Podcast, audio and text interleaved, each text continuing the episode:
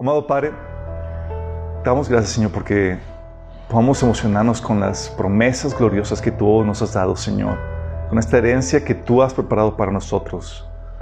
Padre, queremos pedirte que, que nos ayudes a echar a volar nuestra imaginación con todo lo que tú has preparado, esta tremenda herencia, Señor, para nosotros, los que creemos en ti.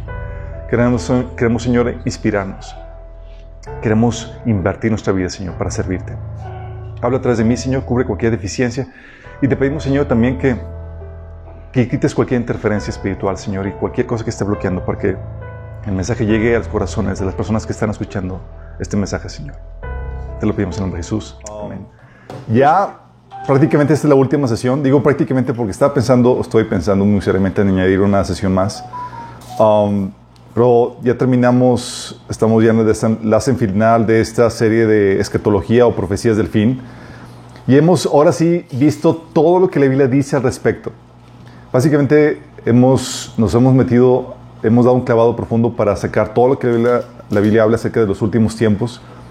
Ahora hablamos de la era de la iglesia, cómo termina, del rapto, qué va a suceder en el rapto, qué pasa con nosotros, con el juicio de los creyentes, ¿Qué onda con el, eh, con el gran engaño, con la tribulación, con la segunda venida?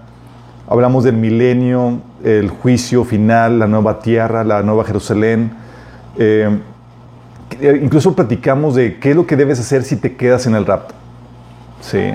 Esperamos que no sea tu caso, pero si acaso te llegarás a quedar, eh, dimos ahí una outline de, de, lo que debes saber y hacer si acaso te llegarás a quedar. Pero algo que platicamos la, última sesión es que muchos cristianos toman a la ligera el concepto de la venida del Señor. Y muchos dicen, ya que el Señor venga, no sé si les ha tocado. Cuando no saben que lo que realmente están, lo que estamos por, eh, lo que implica la venida del Señor es que es el juicio de los creyentes. Muchas veces no, no, no, caemos, en, no caemos en cuenta en eso, decimos, ah, pues somos salvos, sabemos que vamos a pasar bien, o sea, no vamos, a ser libres del, castigo eterno. Pero lo que está en juego no es el castigo eterno.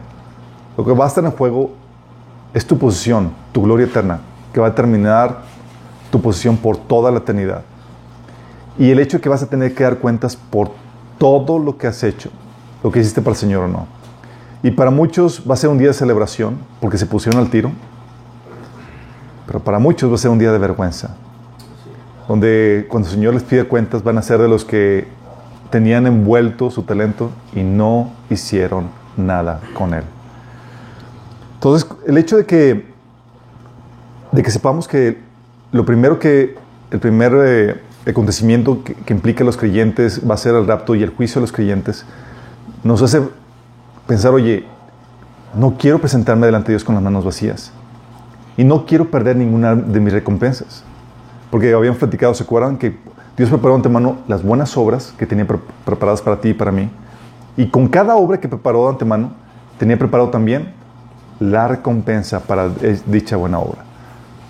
Y tú no quieres perderte ninguna de esas coronas, ninguna de esas recompensas. Y habíamos platicado que ninguna recompensa se va a perder, ¿se acuerdan? Si alguien no, se la, si alguien no hizo la buena obra que requería para, para eh, recibir esa recompensa, se le va a dar a otra persona que fue más competente que tú. Qué terrible, ¿no? Qué tremendo. Entonces, como sabemos que, lo que está en juego, lo que está en juego es el, es el, eh, tu estado, tu condición eterna, tu estatus, tu posición, tu recompensa. La Biblia nos enseña que debemos de buscar las cosas de arriba, como habíamos puesto. O sea, el trueque que la Biblia te propone es algo lógico y es esperarse, oye, invierte tu vida, esta vida, que es temporal, que es efímera, que está llena de pecado, que tienes problemáticas, que por más buena que sea, va a tener sus sufrimientos, por algo que va a ser perfecto, eterno y glorioso. Sacrifica esto que está podrido por algo mucho mejor. Oye, te, están pidiendo que sacrifiques lo feito por algo mucho mejor. Qué genial. Malo si te dijeran lo contrario. La Biblia nos enseña que debemos de poner nuestro enfoque en, en el cielo, por eso, por eso mismo, en la recompensa que vamos a estar recibiendo. Colosenses 3 del 1 al 4 dice, Ya que han resucitado con Cristo, busquen las cosas de arriba, donde está Cristo sentado a la derecha de Dios. Concentren su atención en las cosas de arriba, no en las de la tierra. Pues ustedes han muerto y su vida está escondida con Cristo en Dios. Cuando Cristo, que es la vida de ustedes, se manifieste, entonces también ustedes serán manifestados con Él en gloria. Fíjate la instrucción, es, hey, no te busques o no te absorba, no te dejes absorber por lejos de este mundo. Hey, la mirada debe estar arriba. Jesús nos decía lo mismo en Mateo 6 del 19 al 20. Dice, no almacenen tesoros aquí en la tierra donde la polilla se los come y el óxido los destruye, donde los ladrones entran y roban. Almacena tus tesoros en el cielo, donde la polilla y el óxido no puedan destruir y los ladrones no entran a robar. Donde está tu tesoro, ahí estarán también los deseos de tu corazón. Fíjate lo grueso, te está diciendo, oye, sí, es ambicioso, sí busca acumular, pero la recompensa eterna. Es algo muy importante. ¿A cuántos cristianos conocen que vivan con esta mira de acumular la recompensa eterna? Aquí porque estamos algo loquillos, pero ¿cómo? Aquí el Señor ya ha hecho el trabajo de, persuasión en ese sentido. Fíjate lo que dice Pablo. Dice en 1 Corintios 9, del 24 al 27. ¿No sabéis que los que corren en el estadio, todos a la verdad corren, pero uno solo se lleva el premio? Corred de tal manera que lo obtengáis. Todo aquel que lucha, de todos abstiene. Ellos la verdad para recibir una corona corruptible, no, para nosotros una incorruptible. Así que yo de esta manera corro, no como a la aventura, de esta manera peleo, no como quien golpea el aire, sino que golpeo mi cuerpo y lo pongo en servidumbre, no sé que habiendo sido heraldo para otros, yo mismo venga a ser eliminado. ¿Te das cuenta de la actitud que te pone? Dice, así como las Olimpiadas. Tú estás en las Olimpiadas y estás compitiendo para ganar el premio mayor. Y te pone el ejemplo de, las Olimpiadas que, también había en ese, entonces, eh, los Juegos eh, eh, en Grecia. ¿Y qué se hacía? Se entrenaban, se sacrificaban para obtener el premio mayor, porque tenían la mira en la recompensa. Y esta mirada, esta mirada de poner las cosas en la recompensa, en las cosas del cielo, incluye obviamente a Dios mismo y nuestra cercanía con Él, porque Dios al final de cuentas es la meta, la recompensa, la máxima bendición. Y eso es lo que debes entender. Él es lo máximo que puedes obtener. El único que te puedes hacer, porque tú puedes tener la recompensa y todas las cosas que el Señor te pudiera dar, pero si no tienes a Él, nada tienes. Filipenses 3.8 dice, Así es, todo lo demás no vale nada cuando se le compara con el infinito valor de conocer a Cristo Jesús mi Señor. Por amor a Él, he desechado todo lo demás y lo considero basura a fin de ganar a Cristo. Fíjate la actitud. Porque el plan de Dios era, que tú pudieras disfrutar toda la gloriosa creación de Dios en unión con Él, en una relación íntima con Él que te satisfaga. Como dice el salmista, Salmo 73, 25. ¿A quién tengo yo en los cielos sino a ti? Y fuera de ti nada deseo en la tierra. O como decía Dios en Abraham en Génesis 15.1, no temas Abraham, yo soy tu escudo y tu muy grande recompensa. ¿Te imaginas que se ponga yo soy? Porque al final de cuentas es lo que queremos. Queremos al final de cuentas estar, quedarnos con nuestro, con nuestro Padre Celestial, con nuestro Creador. Conocerlo a Él y estar con Él.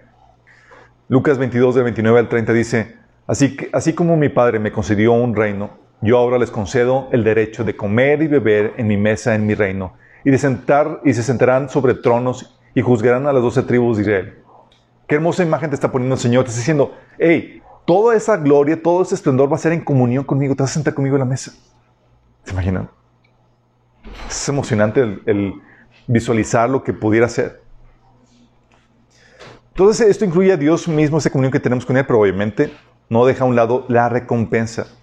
La Biblia hace mucho énfasis en las recompensas, chicos. Nada más que muchas veces se nos enseña a no buscarlo. Mira, lo que la Biblia te enseña es no buscar la recompensa aquí en la tierra y te enseña a, mostrar un amor sin esperar nada a cambio aquí en la tierra. Pero tú y yo tenemos necesidades, tenemos, que, y tenemos la necesidad de que alguien vea por nosotros y que nos recompense. Sí, entonces, oye, aunque yo no esté buscando recibir nada de cambio por mi servicio, por lo que hago, yo sí espero algo de cambio, pero de parte de Dios. Porque somos seres incompletos que necesitan ser satisfechos. Y si Dios no me da, no te puedo yo dar. ¿Vamos? Entonces, si somos convenencieros, Dios nos puso con naturaleza convenenciera, chicos.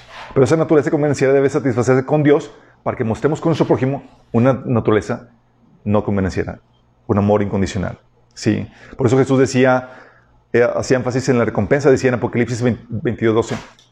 Y aquí yo vengo pronto y mi galardón conmigo para recompensar a cada uno según sea su obra. ¿Sabes qué tremenda palabra de esperanza es esa? Para alguien que ha estado sacrificando, desgastándose, sirviendo, y dices, wow, ya viene el Señor y con Él todo por lo cual he estado invirtiendo. Genial, la recompensa. 1 Corintios 9, del 24 al 25 decía, no se dan cuenta de que en una carrera corren, pero solo una persona se lleva el premio, así que corran para ganar, ganar que haya un premio, chicos, hay una recompensa. Sí, Jesús mismo nos dijo que no, no almacenáramos tesoros aquí en la tierra, sino allá arriba. Y esos tesoros van a durar para siempre. Genial. Dice Romanos 2.7 que dará vida eterna a los que siguiendo, ser eh, a los que siguiendo, siguiendo haciendo el bien, pues de esa manera demuestran que buscan gloria, el honor y la inmortalidad que Dios ofrece. Tú y yo somos de esos que buscamos gloria, honor e inmortalidad. Somos ese tipo de personas ambiciosas que no se contentan con las baratijas de este mundo. Por eso, como dice Pedro, cuando venga el gran pastor, recibirán una corona de gloria y honor eternos. Entonces, oye, tengo la opción de buscar gloria y honra. ¿Dónde la busco? ¿Aquí y ahora, pasajeros? ¿O los eternos? Pues los eternos. No se requiere mucha matemática para eso. Sin embargo, los presentes, los temporales, tú los ves aquí ya. Y para los otros tienes que aplicar la fe. Sí. Dice eh, Romanos 5.2, debido a nuestra fe, Cristo nos hizo entrar en este lugar de privilegio inmerecido, en el cual ahora permanecemos y esperamos con confianza y alegría participar de la gloria de Dios. Y esa gloria que viene de Dios es la que estamos buscando, pero es gracias a nuestra fe. Por eso se nos anima a invertir esta vida para conseguir algo mejor y eterno. Se nos invita a despreciar esta vida y a añorar la verdadera vida que es la vida eterna. Dice Y es que es aquí donde se nos olvida algo muy importante en estos chicos. Tienes que desear la siguiente vida más que la presente para que puedas producir fruto ahora.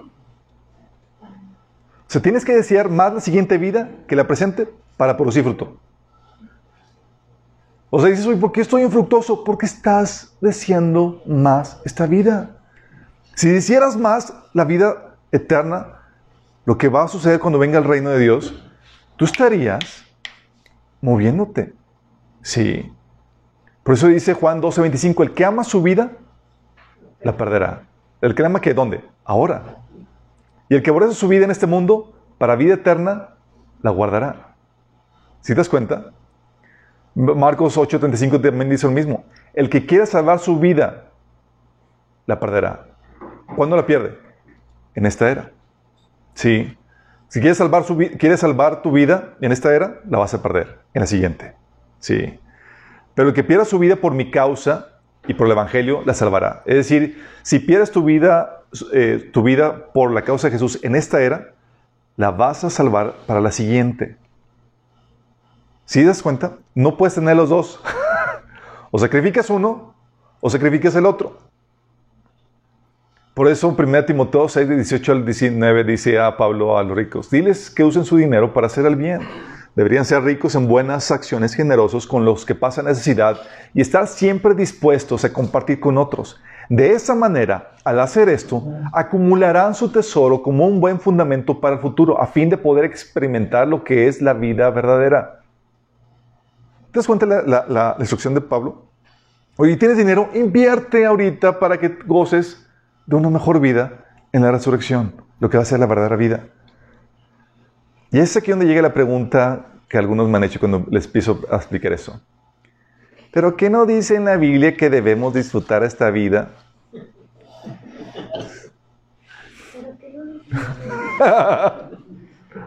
¿Sí saben que dice la Biblia que hay que disfrutar esta vida? Sí, ah, ni siquiera saben. A ver, ¿dónde viene? Eclesiastés, bien. Bueno, tienes que entender algo muy importante. Salomón cuando está hablando ahí en Eclesiastés acerca de que debe disfrutar la vida, estaba hablando la lógica a la que uno llega sin la perspectiva de la vida eterna. Repito, Salomón estaba dando la perspectiva, la lógica a la que uno llega sin la perspectiva de la vida eterna. Eclesiastés 2.24 dice, entonces llegué a la conclusión de que no hay nada mejor que disfrutar la comida y la bebida y encontrar satisfacción en el trabajo. Porque no veía nada más, es, somos seres que vamos a morir, pues qué, pues vamos a disfrutar de todo lo que tenemos ahorita. Eclesiastés 3 del 12 al 13 dice, así que llegué a la conclusión de que no hay nada mejor que alegrarse y disfrutar la vida mientras que podamos. Además, la gente debería de comer y beber y aprovechar fruto de su trabajo porque son regalos de Dios. Dice, está, hay que disfrutar la vida. Ah, pero tienes que, como te digo, él solo estaba dando la perspectiva temporal con la muerte en la mira. Eclesiastés 3 del 18 al 22 dice, también reflexioné acerca de la condición humana, sobre cómo Dios les hace ver a los seres humanos que son como los animales, pues tanto las personas como los animales tienen el mismo destino. Ambos respiran y ambos mueren. Fíjate lo trágico del asunto. Entonces, con esta perspectiva trágica, normal que Salomón llegue a esas conclusiones. Dice, así que las personas no tienen una verdadera ventaja sobre los animales. Qué absurdo. Ambos terminan en el mismo lugar, del polvo vienen y del polvo vuelven. Pues, ¿qué pueden ¿quién puede demostrar que el espíritu humano va hacia arriba y el espíritu de los animales desciende al fondo de la tierra? Entonces me di cuenta de que no hay nada mejor para la gente que ser feliz con su trabajo. Este es, nuestro destino y nadie nos puede traer de regreso para ver qué pasa después de que hayamos muerto. Por eso su énfasis en el disfrute temporal de esta vida, chicos. Eclesiastés 5, 19 dice, también es algo bueno recibir riquezas de parte de Dios y la buena salud para disfrutarlas. Disfrutar del trabajo y aceptar lo que depara la vida son verdaderos regalos de Dios. O Eclesiastés 8, 15 que dice, entonces sugiero que se diviertan ya que en este mundo no hay nada mejor para la gente que comer, beber y disfrutar de la vida. Sabio consejo Salomón. es palabra inspirada, chicos. Entonces, ¿qué onda? Sí. Solamente quiero recordarte que el antiguo pacto, chicos, tenía sus deficiencias. El antiguo pacto de la ley no podía justificar al ser humano. ¿Estás consciente? ¿Te podía declarar justo? No ni podía darle sentido a tu vida. Y eso es lo que llegó Salomón, analizó todo y dijo, es vano, no tiene sentido la vida. El antiguo pacto te muestra lo que es una vida sin la redención de Cristo, así como la ley. Oye, ¿la ley es buena? Sí, pero te, condena, no te justifica, expone que eres pecador. La ley por sí misma no te da sentido, no le da sentido a tu vida, ni le da eternidad. Y Salomón estaba hablando de la revelación, desde la revelación del antiguo pacto, el cual era deficiente. Lo completo llega con Jesús, chicos. Salomón solo realza lo falto del antiguo pacto, así como Jeremías lo hizo al hablar de la necesidad de un nuevo pacto, porque el antiguo era deficiente. O así como Isaías habló de una nueva tierra, porque esta va a ser destruida. ¿Sí me explico? Entonces, cuando dices, oye, ¿por qué no, por qué no habló de esa plenitud, Salomón, de, la vida eterna? Porque esto estaba preparado para cuando llegara el Mesías. ¿Vamos?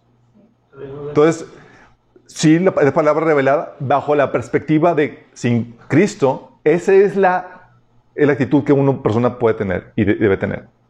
Pero con la perspectiva eterna, chicos, cambian las cosas. ¿Qué tanto? Terriblemente.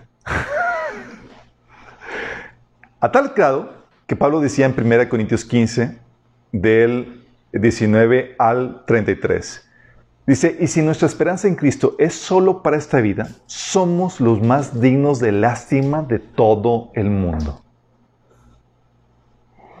¿Qué onda? Pues no que es para disfrutar esta vida, no, no, no, porque lo que te propone el Evangelio es sacrificar tu vida por algo mejor. Pero si no hay resurrección, si tu esperanza, que tú crees que la fe cristiana es solamente para darte una mejor vida ahora, eres digno de lástima. ¿Sí me explico? ¿Cómo? Porque no te promete que te van a quitar los problemas, te promete a Dios en tus problemas, y ánimo en tus problemas, y gozo en tus problemas.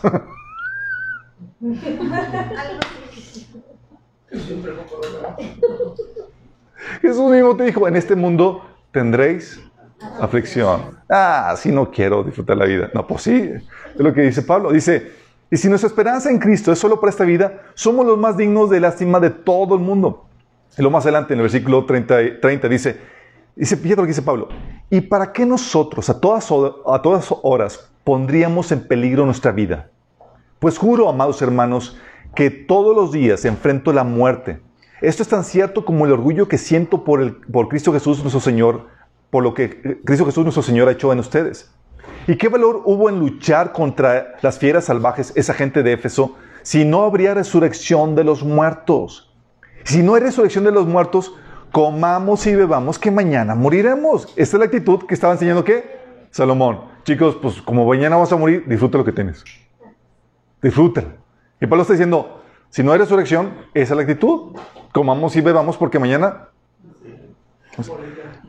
Y pero dice Pablo, no se dejen engañar por los que dicen semejantes cosas, porque las malas compañías corrompen el buen carácter. Fíjate lo que está diciendo, está diciendo, todo el sacrificio, todo el desgaste, todo el peligro que está viviendo, dice, vale la pena, porque hay resurrección, porque hay vida eterna. Si cambia todo el paradigma. Aquí ya no aplica el comamos y veamos que mañana moriremos. Aquí es invierte tu vida que mañana vas a resucitar. ¿Me explico? Y así que donde entra las palabras de Jesús. Nos recuerda, entonces. entonces Pablo reprende esa actitud de enfoque de disfrute, de el tiempo presente de comer y beber porque mañana vamos a morir. Y nos recuerda las palabras de Jesús que cambia el paradigma. Mateo 16, 24 26 dice: Entonces Jesús dijo a sus discípulos: Si alguno quiere venir en pos de mí, niégase a sí mismo, tome su cruz y sígueme.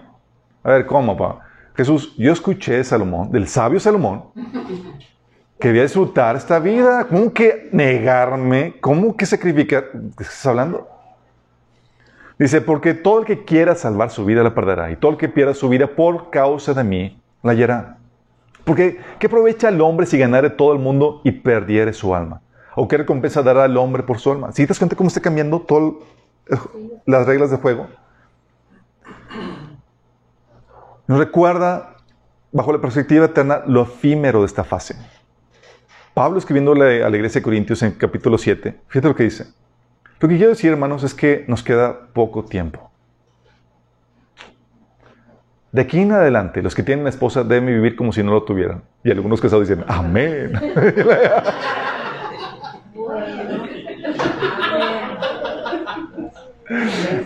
si se ríen, hay cola que les pise, chicos.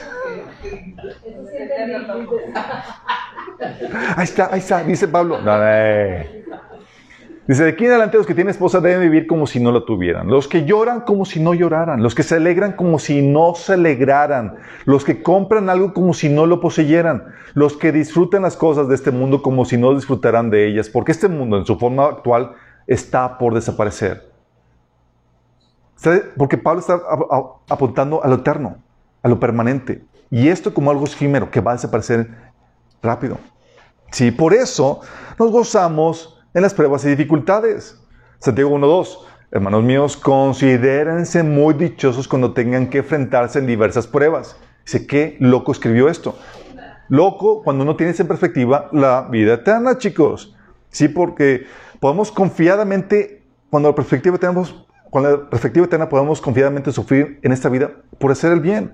1 Pedro 4, 19 dice, de modo que si sufren de la manera que agrada a Dios, yo como, como, sufrir de la manera que agrada a Dios, ¿hay sufrimiento que le agrada a Dios? Así no nos ponemos a analizar esto, chicos. Siguen haciendo lo correcto y confíenle su vida a Dios, quien los creó, pues Él nunca les fallará. ¿Por qué? Porque sabemos la tremenda gloria que nos va a traer dicho sufrimiento. 2 Corintios 2, del 16 al 18 dice, por tanto, no desmayamos. Antes, aunque nuestro hombre exterior, de hecho es capítulo 4, perdón, aunque nuestro hombre exterior se va desgastando, el interior no obstante se renueva de día en día. Porque esta leve tribulación momentánea produce en nosotros un cada vez más excelente y eterno peso de gloria. No mirando las cosas que se ven, sino las que no se ven, pues las cosas que se ven son temporales, pero las que no se ven son eternas. ¿Sí te das cuenta cómo se animaba Pablo en sus sufrimientos? Y porque estaba dispuesto a sacrificar su vida en vez de tomar la actitud de Salmón de disfrutar. Porque cuando tienes la perspectiva eterna, empieza, cambia la ecuación por completo. Aquí no se trata como ahora sí comer, disfrutar la vida y querer, ahora es desgástate, invierte tu vida ahora para una mejor vida. Pon tu mirada en la recompensa. Lucas 12 del 32 al 34. No tengan miedo, mi rebaño pequeño, decía Jesús a sus discípulos, porque es la buena voluntad del Padre darles el reino. Y cuando habla Dios del reino, está hablando del gobierno de Dios en la tierra por medio del hombre en un estado de perfección. Sí, eso lo vimos en, el taller del reino de tu propósito. Entonces dice Jesús, vendan sus bienes y denlos a los pobres. Provéanse de bolsas que no se desgastan, acumulen un tesoro inagotable en el cielo, donde no hay ladrón que, aceche ni polilla que destruya. Pues donde tengan ustedes su tesoro, ahí estará también su corazón. Qué grueso, ¿no? nosotros tuvimos una problemática con el negocio porque nos entraron a robar y nos, así, en unas cuantas horas, robaron más de 200 mil pesos, imagínate. Entonces, hackearon la cuenta del banco. Ya más menos como que medio lo arreglamos, les pido sus oraciones. Pero, oye, qué alegría saber que todo el esfuerzo que estamos haciendo por el reino, no hay ningún ladrón que te lo pueda quitar. Es, o sea, nada se pierde. dices, qué brutal. O sea, mi cuenta celestial sigue intacta. Y si cae la economía de Estados Unidos o la México, mi economía celestial sigue intacta. ¿Sí? Dice, porque donde está, donde tengan ustedes su tesoro, ahí estará también su corazón. Por eso, chicos, tenemos que poner la mirada en la recompensa como lo hizo quién? Jesús. Dice Hebreos 12, 2, debido al gozo que le esperaba, Jesús soportó la cruz sin importarle la vergüenza que ésta representaba. Ahora estaba sentado en el lugar de honor junto al trono de Dios. ¿Qué eso? O sea, te habías, puesto, te puesto a pensar que Jesús soportó la cruz porque tenía puesta la mirada en la recompensa. Pues decimos, ya sabíamos que, que, que demasiada eh, acto de sacrificio estaba, tenía que tener algún truco por ahí. Pues sí, Jesús estaba mirando la recompensa, todo lo que iba a traerle para, para poder soportar ese tiempo de, de, dificultad en su vida. Isaías 53, 12 dice, por tanto yo le daré parte con los grandes y con los fuertes repartirá despojos. Está hablando Dios acerca de Jesús. Por cuanto derramó su vida hasta la muerte y fue contado con los pecadores habiendo él llevado el pecado de muchos y orado por los transgresores. Fíjate lo que está diciendo, la recompensa que está visualizando, la gloria. Sí, dice, le daré parte con los grandes y con los fuertes repartirá despojos, por cuanto derramó su vida hasta la muerte y fue contado con los pecadores. ¿Te das cuenta? Por eso se le dio un nombre que es sobre todo nombre, chicos. Por eso pudo pasar eso. Él tenía la mirada puesta en la recompensa. Y tú y yo también lo podemos hacer. Pablo también hacía lo mismo. Dice 1 Corintios 4, 17, porque nuestras dificultades actuales son pequeñas y durarán poco tiempo. Sin embargo, nos producen una gloria que durará para siempre y que es de mucho más peso que las dificultades. Así que no miramos las dificultades que ahora vemos, en cambio, fijamos nuestra vista en cosas que no pueden verse, pues las cosas que ahora podemos ver pronto se habrán ido, pero las cosas que no podemos ver permanecerán para siempre. ¿Te das cuenta cómo se consolaba Pablo en sus dificultades?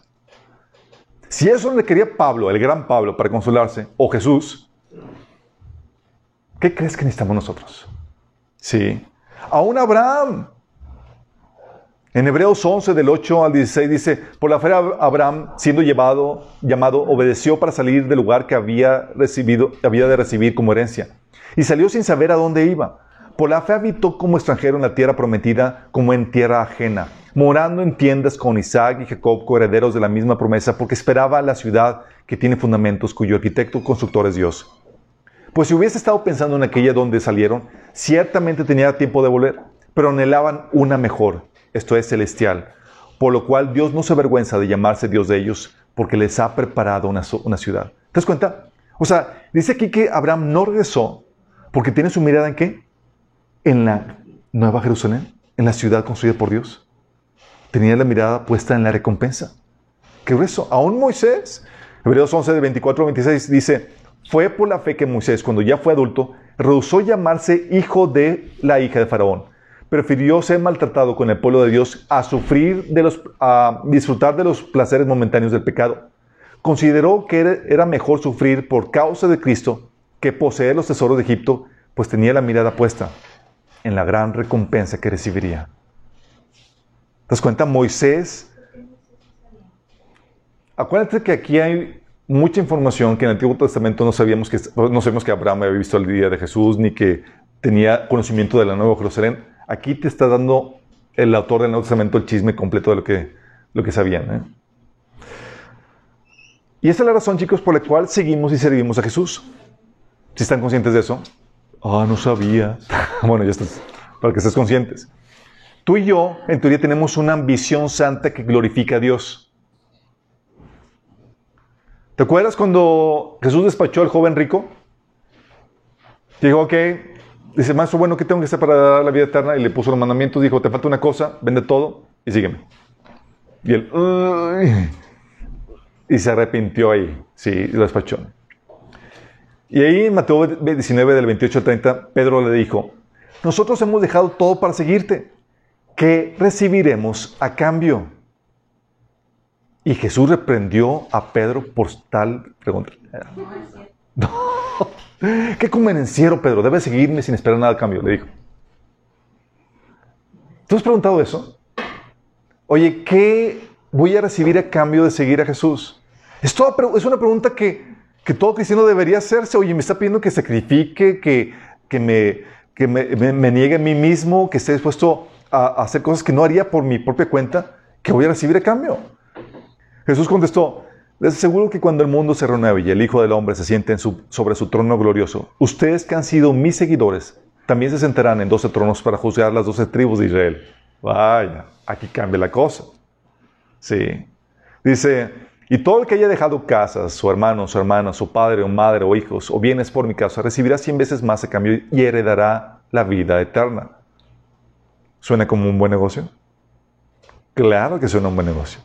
Sí.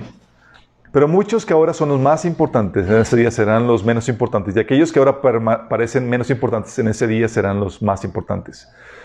También Pablo hablaba de esto, acerca de esto cuando dice en Romanos 2.6, de 6 7, Él pagará a cada uno conforme a sus obras. Vida eterna a los que perseverando en bien hacer, buscan gloria, honra e inmortalidad. ¿Tú eres de estos? Espero que sí. Dice, como habíamos leído en, en 1 Corintios 9, Pablo decía, no se dan cuenta de que en una carrera todos corran, pero solo una persona se lleva el premio. Así que corran para ganar. ¿Tú estás corriendo para ganar? Estás viviendo así como, quiero llevarme el premio. Si todos los atletas se entrenan con la disciplina, lo hacen para ganar un premio que se desvanecerá, pero nosotros lo hacemos por un premio eterno. Mateo 25, 23 dice, haberle traído gozo, dice que la actitud que esperamos al haberle traído gozo y alegría al Señor, agrado con todo lo que hicimos, dice, su Señor le dijo, buen, bien, buen siervo, fiel y fiel. Sobre poco has sido fiel, sobre mucho te pondré, entra en el gozo de tu Señor. ¿No te gustaría escuchar esas palabras de ti? Buen siervo fiel. Sobre poco he sido fiel, sobre mucho te pondré. Y eso es lo que Jesús viene, chicos. Viene Jesús con la recompensa. Apocalipsis 22, 12. Miren, yo vengo pronto, traigo la recompensa conmigo para pagarle a cada uno según lo que haya hecho. Y vimos eh, el video que les puse al final de, en la sesión pasada, de cómo estaba mi bien atorado porque estaba dormido. Eso es lo que implica el, conocimiento correcto de la venida del Señor, chicos. Cuando sabes que el Señor viene y lo que implica para el creyente la venida del Señor, te pones en estado de frenesí tratando de ponerte al corriente con todo lo que no has hecho. Chin, o sea, no le he compartido el fornito, no he hecho esto y, todo lo que supone que, o sea, no quieres que te encuentren mal. Y más cuando sabes que te va a, va a determinar tu eternidad, chicos. Sí. Hace siete años, hace tres años, comentaban en el chat de, de Last Moment, um, habíamos dado este, este material y, varios que estaban aquí en la iglesia, que venían a la iglesia, que estaban en estado así de letargo, entraron en un estado frenesí buscando servir al Señor de una u otra manera. Y gracias a Dios continúan sirviendo. Sí. ¿Por qué? Porque el Señor viene con recompensas. ¿Qué recompensas? Vida eterna, chicos. Filipenses 3 del 20 al 21. Y eso implica un cuerpo glorificado. Eso lo vimos cuando vimos en, el rapto, chicos. Vamos a ser superhombres. Olvídate los superhéroes de las películas, chicos. Tú y yo vamos a ser de real, digo, en serio, como tipo superhombres. No vamos a sufrir daño de la segunda muerte. Y aparte vamos a tener una nueva identidad. Tu Padre Celestial te va a poner tu nombre, si sabías? Tu certificado, tu acta de nacimiento, una piedrita blanca con tu nuevo nombre. Sí. Toda resurrección, la vida eterna, no enfermedad, cuerpos glorificados, inmortales, gloriosos. Dice la Biblia que vamos a ser como el ángel de Jehová en el Antiguo Testamento. Así de impresionante. ¿Te imaginas? Va a implicar también gloria eterna, chicos. Vestimentas resplandecientes, renombre delante de Dios y los ángeles. Imagínate el Señor Jesús te va a presumir en su reino. Qué grueso, ¿no? Señor, este es. Déjame presumirte a Daniel, Señor. o sea, delante de Dios y delante de los ángeles. Habrá categorías de personas más importantes que otras, chicos. Va a haber rangos. De acuerdo a lo que hiciste, a qué tan fiel fuiste con lo que se te dio. ¿Te imaginas? Algunos se les va a invitar a los comités privados, a otros no. También va a implicar autoridad, coronas, ciudades, naciones para reinar. Habrá grados de autoridad, eso que ya hemos platicado. También va a haber mansiones. ¿Te acuerdas que el Señor Jesús está preparando lugar para ti? Bueno, déjame decirte, va a haber de lugares a lugares. ¿Sí? ¿De qué va a terminar tu lugar? De lo que estás haciendo aquí. Dice Lucas 16, 11 al 12. Mm, dice, pero si ustedes no han sido honrados con el uso de la riqueza mundana, ¿quién les confiará las verdaderas? Y si en lo ajeno no han sido honrados, ¿quién les dará a ustedes lo que les pertenece? Y aquí habla también este pasaje de las mansiones celestiales. Habrá, más gente, habrá gente, chicos, en el reino más rica que otra por las riquezas y propiedades que se les va a dar por lo que acumularon aquí. Literalmente va a ser propiedad, chicos. Dice, oye, ese algo espiritual no se va a manifestar físicamente. No, solamente ahorita está resguardado en el mundo espiritual, en el tercer cielo. Pero se va a manifestar físicamente. Y vas a ser ciudadano de la ciudad de Dios, la Nueva Jerusalén y hay un lugar preparado para ti. Solamente imagínate la cena en el milenio. El rey de reyes te coronó y te asignó el gobierno de varias regiones. La gente está, se está reproduciendo como conejos. Y acuérdense que una familia pequeña va a ser de mil miembros, ¿se acuerdan? Y la más grande va a ser una poderosa nación. Imagínate cómo está la cosa. Ok, te mandan te asignaron el gobierno de varias regiones. Y el Señor te vistió de vestimentas reales llenas de gloria y honra ahí, chicos. Ahora gozas de la posición más alta, derecho a los mayores lujos y privilegios. En las juntas reales con Jesús, donde se discuten asuntos de gobierno, ahora tienes el privilegio de asistir, participar y opinar. ¿Te imaginas? En tu función de rey, al ir a ver cómo va la situación en una de las provincias que gobiernas, sus pobladores y sus líderes no solo te tratan con el mayor de los lujos y privilegios, pues bien, pues eres el rey, sino que tienen hasta un trono preparado para tu llegada y se inclinan en reverencia delante de ti. Ya no hay democracia. Tu voluntad como rey es la ley. La autoridad y el poder que se te ha otorgado les hace el tratarte con el mayor de los temores, pues saben que aunque eres clemente, en tu ira harás justicia sin titubeos. Imagínate. Ante rebeliones y revueltas en tu reino, no necesitarás ejércitos para pagarlos. Eres inmortal y tienes un cuerpo glorificado que te permite hacer proezas para destruir adversarios y hacer justicia. ¿Ya te viste ahí, chicos? Y sin embargo, eso muchos lo van a perder.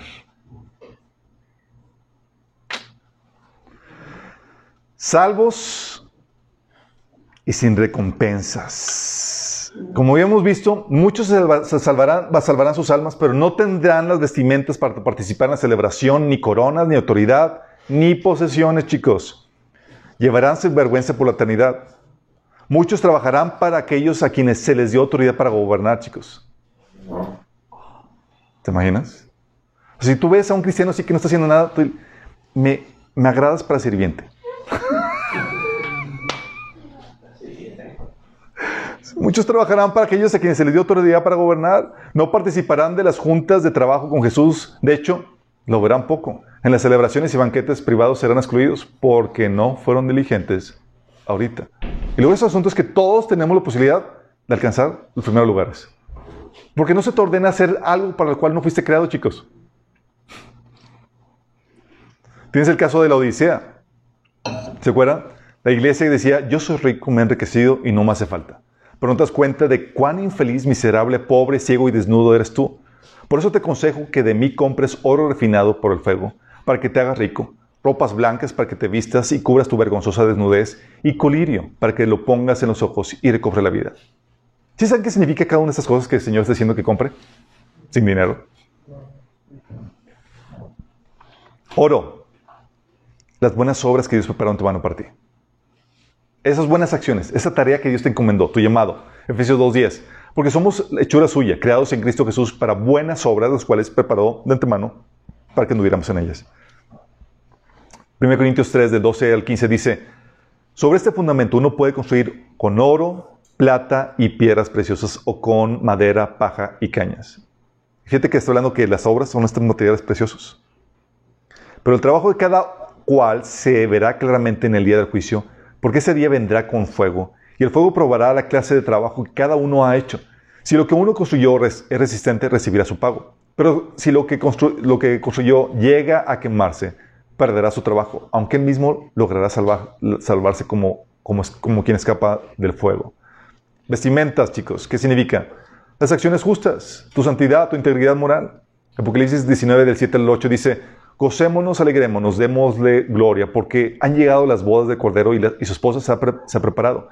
Y a ella se le ha concedido que se vista de lino fino, limpio y resplandeciente, porque el lino fino es las acciones justas de los santos. Colirio, para la vista, ¿qué es?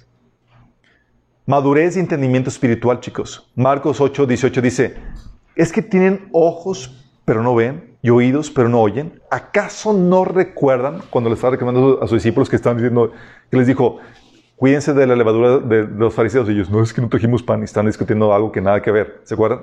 Y Jesús, ¿qué acaso tienes ojos y no ves y oídos y no oyes? ¿Acaso no recuerdas? 1 Corintios 2, del 6 al 3 dice, sin embargo hablamos sabiduría entre los que han alcanzado, ¿quién? Madurez. Sabiduría no de este siglo, ni los príncipes de este siglo que perecen. Esa sabiduría, ese entendimiento, ese colirio, chicos, que ustedes están recibiendo. Pero el hombre natural dice, no percibe las cosas que son del Espíritu de Dios, porque para él son locura y no les puede entender porque se han de discernir espiritualmente. En cambio, el espiritual juzga todas las cosas, pero él no es juzgado de nadie. De manera que yo, hermanos, no pude hablarlos como espirituales, sino como carnales, como niños en Cristo. El colirio es esa madurez espiritual que te permite entender la revelación de Dios, chicos. Y le pregunto aquí, cada vez, oye, está muy padre todas estas recompensas, ¿cómo, ¿cómo las aseguramos y cómo las obtenemos? Las aseguras por el fruto que Dios espera a ti. Es algo que ya hemos visto en varios talleres. ¿Qué frutos espera Dios de ti, que va a darte recompensas.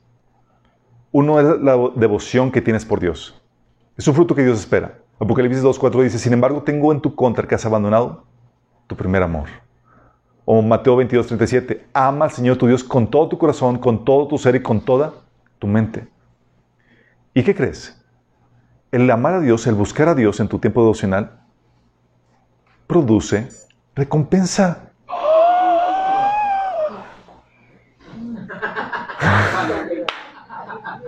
Así como más pues haberme dicho antes. Dice Hebreos 11:6. En realidad, sin fe es imposible agradar a Dios, ya que cualquiera que se acerca, que se acerca a Dios tiene que creer que Él existe y que recompensa a quienes lo buscan. ¿Tú lo buscas cada mañana? ¿Tú lo buscas en tu tiempo devocional? Qué genial, ¿no? Oye, no fue buscarlo por buscarlo. Órale. Sí.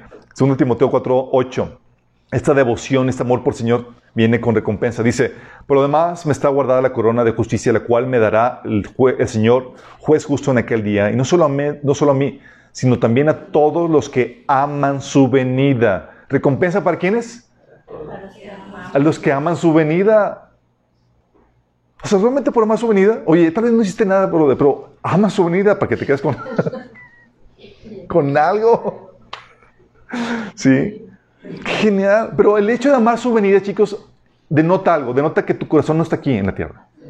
Que tu, que tu tesoro no está aquí en la tierra. ¿Está en dónde? Está con Jesús. Dice Lucas 12 del 37 al 38. Los siervos que estén listos y en la espera de su regreso serán recompensados. Les digo la verdad, Él mismo les indicará dónde sentarse, se pondrá al delantar y les servirá mientras están a la mesa y comen. Si están dándose cuenta de lo que dice, está diciendo que a los que esperan su venida los va a dar, asignar en un lugar especial en la mesa de la celebración. Dice, oh, Señor, ¿por qué no estoy yo allá? Dice, ¿me esperaste? No. Ah, estoy allá. Órale.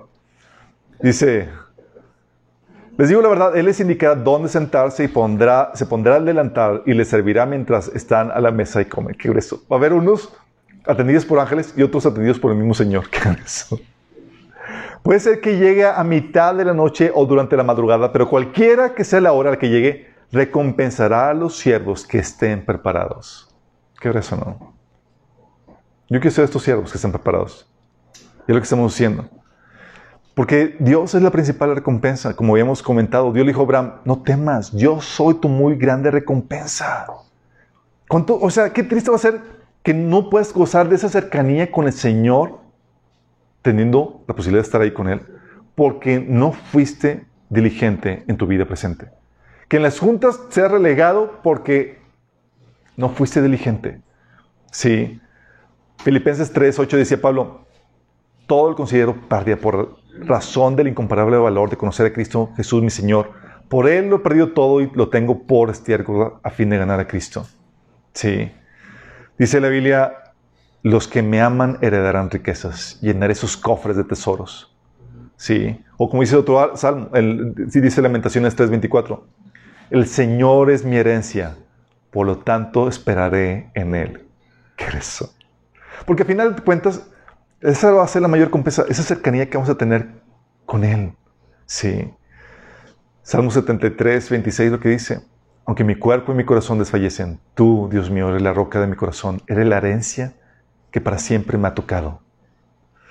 Y de ahí parte todos, chicos, toda bendición de tu relación con Él, de amarlo Él sobre todo, viene por consecuencia todas las bendiciones, porque se ordena tu vida automáticamente, chicos. Se ordena tu vida. Si Dios es tu pasión, Él te va a motivar, Él va a ser tu motivación y vas a producir por amor a Él. Él te llena porque estás en comunión con Él para que seas movido por amor y así puedas obtener las recompensas que Él tiene. Porque si tú no eres movido por amor, por la llenura que viene de tu relación con Él, vas a moverte por egoísmo, aunque hagas cosas para Dios. ¿Y qué crees? Recompensas por egoísmo no tienen recompensa. Él recompensará el grado de fervor y devoción que tuviste por Él. Porque ese amor y devoción se traduce en hechos. Porque se va a reflejar en ese fruto que produces para Él. Entonces Él espera devoción por, por ti. Digo, devoción por Dios, de tu parte. Si tienes eso, va recompensa. Pero también espera las buenas obras que preparó para ti. Buenas obras dentro y fuera de la iglesia. Tienes una función dentro de la iglesia, pero también fuera de la iglesia. Dice Efesios 2, días que somos hechura suya, creados para buenas obras, las cuales Dios preparó antemano para que no hubiéramos en ellas. Y 2 Pedro 1.8 te habla de que Dios no te quiere de inútil e improductivo. Dice, porque estas cualidades, y mencionó listado de cualidades en los versículos anteriores, virtud, entendimiento, dominio propio, constancia, devoción a Dios, afecto fraternal, amor por todos. Dice, todas esas cualidades, si abundan en ustedes, les hará crecer en el conocimiento de nuestro Señor Jesucristo y evitará que sean inútiles e improductivos. ¿Hay aquí algún inútil e improductivo? No levante la mano, al final. si hay una aportación que espera que realices para la edificación del cuerpo de Cristo, no solamente fuera, puedes servir a Dios sí en tu área de negocio, en tu trabajo, sí, pero también dentro. Dice Efesios 4 del 11 al 12, Él mismo constituyó a unos apóstoles, a otros profetas, a otros evangelistas y a otros pastores y maestros a fin de capacitar al pueblo de Dios para la obra del servicio, para edificar el cuerpo de Cristo. Entonces nuestra, la idea es prepararte para que hagas la obra de Dios afuera y adentro. Porque no está limitado a la iglesia, sino que a donde quiera que estés trabajando. Por eso decía Pablo en Colosenses 3:17, y todo lo que hagan o digan, háganlo como representantes del Señor, porque puede producirte recompensa lo que hagas en cualquier área de la vida, aunque no sea en la iglesia. Por eso decía Pablo ahí en, ese, en el versículo 22 al 24, hagan lo que hagan, trabajen de buena gana, como para el Señor y no como para nadie en este mundo, conscientes de que el Señor lo recompensará con herencia. Ustedes sirven a Cristo el Señor. Y ese es un mandato, era un mandato para los esclavos. Decía, oye, ¿quieres tener recompensa como esclavo? Hazlo como para el Señor. ¿Me va a dar recompensa? Va a darte recompensa porque ya cambiaste tu actitud. Sí. Entonces, eso es... Oh, okay, oh.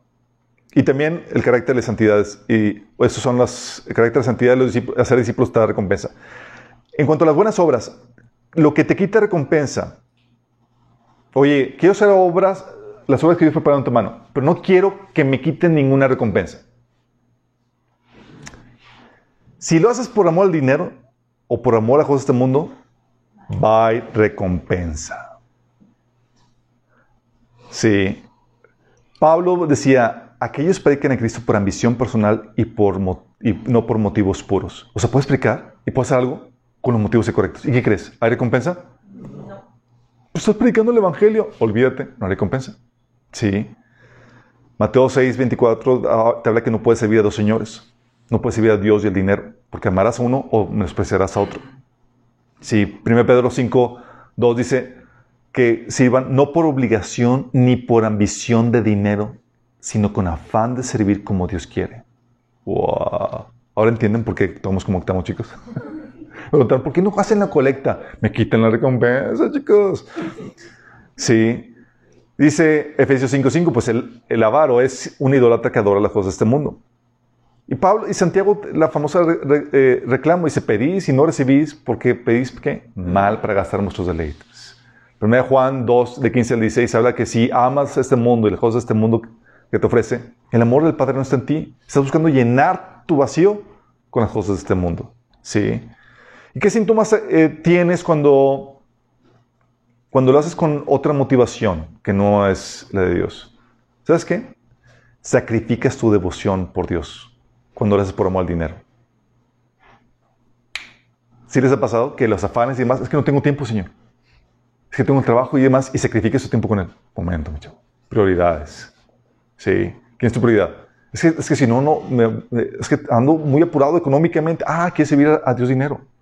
Y sabes que si tienes a Dios de tu parte, aunque tengas menos tiempo, vas a tener su bendición y su apoyo. Porque en vano sirve que trabajes sin la ayuda de, de, Dios. En vano edifican los trabajadores si Dios no está edificando la casa. Entonces muchos sacrifican su tiempo con Dios, o sacrifican su servicio en otras áreas, o sacrifican su crecimiento espiritual, o sacrifican las ordenanzas de Dios como el congregarse porque no tienen tiempo porque están trabajando para Dios dinero. Sí. Porque dicen, oye, yo estoy sirviendo a Dios en mi trabajo. Ah, sí. Y puede ser, chicos. Sí, tú puedes servir a Dios en tu trabajo. Pero si estás sacrificando tu tiempo devocional y sacrificas las ordenanzas de Dios para otras áreas, no estás trabajando para Dios. ¿Para quién estás trabajando? Para el dinero. Entonces, a veces hacemos coco wash. No, sí, lo estoy haciendo con excelencia para el Señor. No, es por amor al dinero, mi chavo. Sí. Porque no estás poniendo en orden las ordenanzas de Dios en todas las áreas de tu vida. Sí. ¿Cómo está tu tiempo devocional? No, es que no tengo tiempo. Es que tengo que ganar el bono al fin del mes. Mm.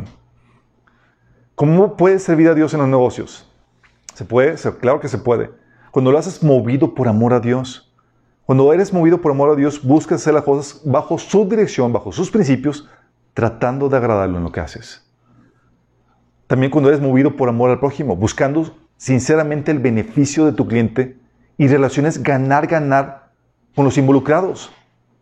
Porque él dice que ames a tu prójimo como a ti mismo. Yo quiero que ganes así como yo gano. O sea, quiero que ganemos ambos. Es lo que la Biblia ordena.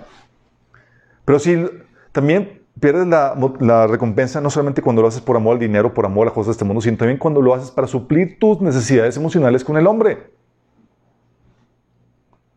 Efesios 6, del 6 al 8 dice, no lo hagan solo cuando los estén mirando como los, como los que quieren ganarse el favor humano. Como los que quieren ganarse el favor. Dice, sirvan, dice Pablo, pero no solo cuando los estén mirando como los que quieren ganarse el favor humano, sino como esclavos de Cristo, haciendo todo, eh, haciendo de, de todo corazón la voluntad de Dios sirvan de buena gana como quien sirva al Señor y no a los hombres, sabiendo que el Señor recompensará a cada uno por el bien que haya hecho, sea esclavo libre. Fíjate, dice aquí, no como los que quieren ganarse el favor humano, dice, no solo cuando los estén mirando. ¿Por qué? ¿Sabes? Algo que platicamos era que aquí en Minas es muy poco atractivo el servicio porque no, no sobresales, no hay gran ministerio para que tú te pongan la frente y wow, el, el director, el ministro o el líder de tal cosa. No, aquí todos chambeando por sus lados y, no, no, no, es atractivo porque no, lleva, no va acompañado de esta gloria que muchos esperan. Eh, véanme, sí, soy el líder de tal mega iglesia o tal ministerio y demás. Pero si lo haces para, buscar esa gloria de los, de los hombres, ¿qué, ¿qué, crees? Va recompensa. A Dios recompensa. Dice Galatas, dice Pablo en Galatas 1.10, ¿qué busco con esto? Con esto, ganarme la aprobación humana o la de Dios. ¿Piensan que procuro agradar a los demás? Si yo buscara agradar a otros, ¿no sería siervo de Cristo? Mateo 6.1. Tengan cuidado. No hagan sus buenas acciones en público para que los demás los admiren, porque perderán la recompensa de su Padre que está en el cielo. ¿Y cuántos no hacen buenas acciones y sirven al Señor con la intención de que, vean, ¿qué crees? Va recompensa. ¿Qué síntomas tienes cuando estás actuando con esta mala actitud? Si lo haces para suplir tus necesidades emocionales con las del hombre, ¿sabes qué va a pasar?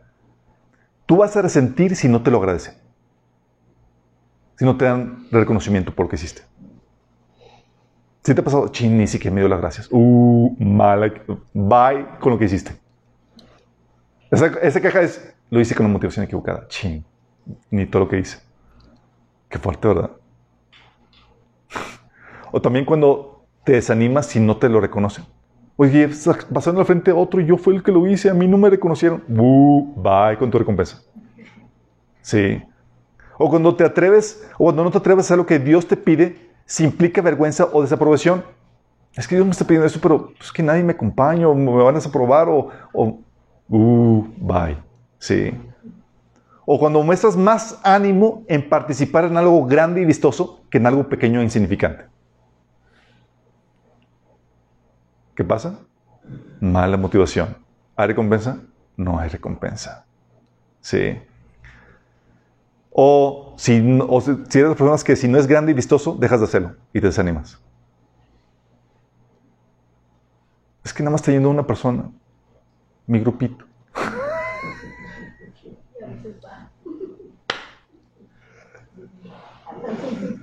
Entonces, si lo haces para suplir tus necesidades emocionales, para que te vean y wow, y la gente, ¿Hay recompensas, chicos? Ni todo el servicio ni todo el desgaste. Qué triste. O si lo haces por obligación, con queja y de mala gana. No, que lo haga, pero no va a haber recompensa.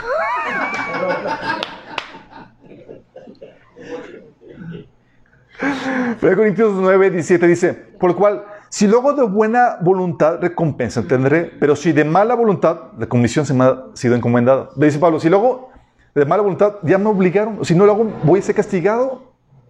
Entonces, mejor lo hago bien y con buena actitud para recibir una recompensa. Tiene sentido, ¿no? Por eso dice 1 Pedro 4, de 2 al 4, dice, háganlo con gusto, no de mala gana, no por obligación, ni por beneficio personal que puedan obtener de ello, o sea, ni por ambición de dinero, sino porque están deseosos de servir a Dios. Así cuando venga el gran pastor recibirán una corona de gloria y honor eternos. O Colosenses 3 del 22 al 24 dice, esclavos, obedezcan en todos sus amos terrenales, no solo cuando ellos los estén mirando, como si ustedes quisieran ganar su favor. ¿Por qué? Porque si lo haces para ganar el favor del hombre, no recompensa.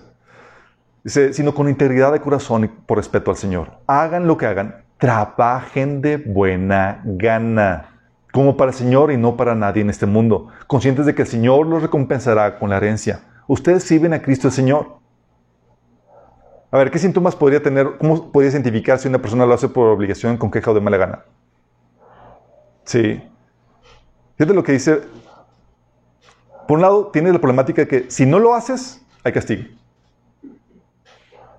Entonces no te queda más que hacerlo y hacerlo bien, con buen gusto para que tengas la recompensa. Sí. Lucas 12 del 47 48 dice, Un siervo que sabe lo que su amo quiere, pero no se prepara ni cumple las instrucciones, será severamente castigado. O sea, hay castigos si no lo hago. Entonces, si quieres no perder la hazlo de buena actitud. Oye, si ya te tocó soportar al hermanito así que te tiene bomba, hazlo con buena gana. Tú si lo haces por obligación, oye, hay que carriarte para que lo hagas, ¿hay recompensa? Pero si lo haces por amor y de buena voluntad, hay recompensa. Haces que Javier, así todo quejoso, oye, me tocó lavar los, los, baños. No, yo estoy para predicar, ir acá a las naciones, soy profeta de las naciones. Si vas a hacerlo, ya hazlo bien, con buena actitud y así no pierdes la recompensa. Sí. Los síntomas de personas que trabajan así por obligación y con queja y mala gana, tienes, te tienen que forzar a orar para que hagas algo. Porque no lo harías por, por tu propia cuenta o lo haces quejándote de mala gana o mediocremente, chambonamente, síntoma de que lo haciendo, no lo está haciendo bien. O también se pierde la recompensa cuando lo haces con los métodos incorrectos. Por ejemplo, maltratando explotando a los trabajadores. Efesios 6, 9 dice, y ustedes, amos, correspondan a esta actitud de sus esclavos, dejando de amenazarlos. Recuerden que tanto ellos como ustedes tienen un, amo, un mismo amo en el cielo y con él no hay favoritismos. O puede ser también con métodos incorrectos malversando el dinero. Lucas 16, 11 dice, entonces, si no son confiables con las riquezas mundanas, ¿quién les confiará las verdaderas riquezas del cielo? O sea, recompensa si lo haces de forma correcta. ¿Sí? O eh, también con los métodos incorrectos estamos hablando si lo haces mediocremente o negligentemente. Proverbios 18, 9 dice, el que es negligente en su trabajo es hermano del que destruye. Qué fuerte. O también se pierde la recompensa si no persistes en el trabajo, si no persistes, si no conservas lo logrado hasta el final. Hay gente que comenzó muy bien sirviendo, chicos, en el llamado. Dios no recompensa llamados a medias. Si comenzó muy bien y ya se toman las vacaciones, ya, ya, pues ya con esta recompensa, ya en los primeros años. Hebreos 10 del 35-36 dice, así que no pierdan la confianza porque esta será grandemente recompensada. Ustedes necesitan perseverar para que después de haber cumplido la voluntad de Dios, reciban lo que Él ha prometido. ¿Necesitan qué? Perseverar, haciendo la voluntad de Dios. Dice Apocalipsis 3:11, he aquí yo vengo pronto, retén lo que tienes para que ninguno tome tu corona. O sea, ¿qué está diciendo? Que si tú no lo tienes, que si baja la guardia, todo el esfuerzo de años atrás va para alguien más. ¡Qué heavy! ¿Se imaginan eso? Ayúdanos,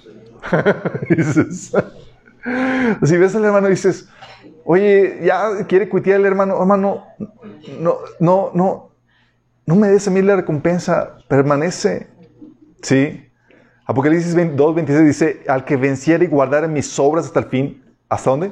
Hasta el fin yo le daré autoridad sobre las naciones. Gálatas 6, 9. No nos cansemos pues de hacer bien, porque a su tiempo llegaremos si no desmayamos. Ah, sí, desmayé, Señor, una, unas semanas antes. No, bye. ¿Qué vi? ¿Se imaginan? O sea, todo el sacrificio para... Lucas 6, 62 dice, nadie que mira atrás después de poner la, la mano en el arado es apto para el reino de Dios. Qué fuerte. O sea, ya entré, ya trabajé, pero ¿sabes qué? Eh. Eso es lo que quita la recompensa, chicos. ¿Qué aumenta? ¿Qué da la recompensa? Cuando lo haces por amor a Dios y al prójimo. Es decir, cuando lo haces con la motivación correcta. 1 Corintios 13, del 1 al 3 dice, si hablo lenguas humanas y angelicales, pero no tengo amor, no soy más que un metal que resuena un platillo que hace ruido. Si tengo el don de profecía y entiendo todos los misterios y poseo todo conocimiento, si tengo una fe que logra trasladar montañas, pero me falta amor, no soy nada. Si reparto entre los pobres todo lo que poseo y si entrego mi cuerpo para que lo consuman las llamas, pero no tengo amor, nada gano con eso. Es decir, no hay recompensa. Cuando lo haces con la motivación incorrecta, chicos, ya muchos piensan que se mueven por amor. Es que quiero beneficiario, sí, pero el corazón es engañoso. Lo que la gente muchas veces es amor, realmente es egoísmo, chicos. Te ayudo porque quiero un beneficio. Sí, no incondicionalmente o no más por el puro placer de ayudarte. Entonces hay gente que piensa que lo hace por amor, realmente es por egoísmo. ¿Sí? ¿Y cómo te das cuenta? Porque es condicional. ¿Sí?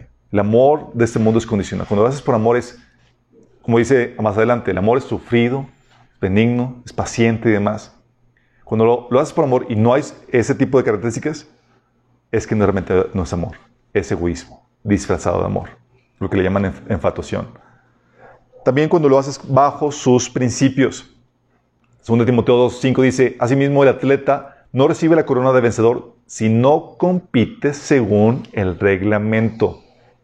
Como les había comentado, oye, hermano, decía un hermano de una, de una eh, librería, así asombrado, dice, hermano, aquí llega gente cristiana y roba Biblias. y yo, yo así que a punto de las escrituras, ¿cómo puede ser eso? Yo los he pescado. Dice, ¿es en serio? ¡Wow! O sea, ¿quieren hacer algo para Dios? Pero con los métodos incorrectos, ¿crees que hay recompensa? ¡No! Según de Corintios 8, del 20 al 21, dice, dice Pablo acerca del dinero que recibía, queremos evitar cualquier crítica sobre la forma que administramos este generoso donativo porque procuramos hacer lo correcto, no solo delante del Señor, sino también delante de los demás. Fíjate cómo habla. Queremos hacer lo correcto delante de Dios y también delante de los demás, porque en eso estriba también la recompensa. Ahora, eso es lo que quita la recompensa, eso es lo que la, la da. ¿Qué aumenta la recompensa, chicos? ¿Puede aumentarse?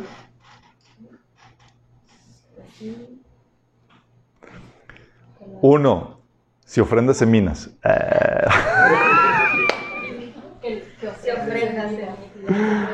No, lo que aumenta.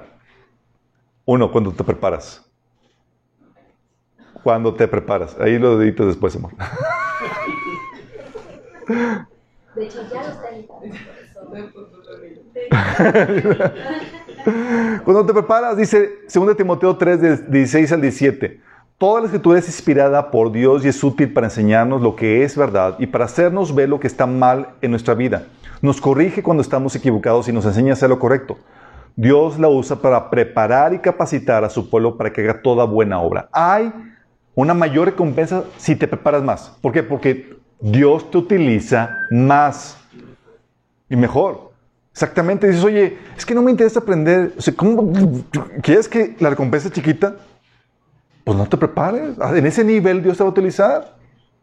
Pero si te preparas, vas a ser un siervo listo para toda buena obra. Donde te ponga, recompensa. Sí, porque donde te ponga va a ser una amenaza para el reino del enemigo. Vas a traer almas a Cristo, vas a edificar, vas a bendecir. Porque estás listo. Ya tomaste todo el discipulado. Cuando te preparas. Así se ven.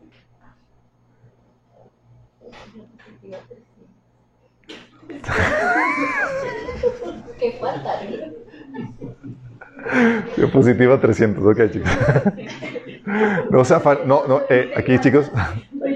También. Entonces cuando te preparas, aumenta las recompensas. ¿Vamos conscientes de eso? Oye, quiero aumentar la recompensa. Prepárate, no pierdas tiempo. No. También cuando, cuando es difícil de servicio.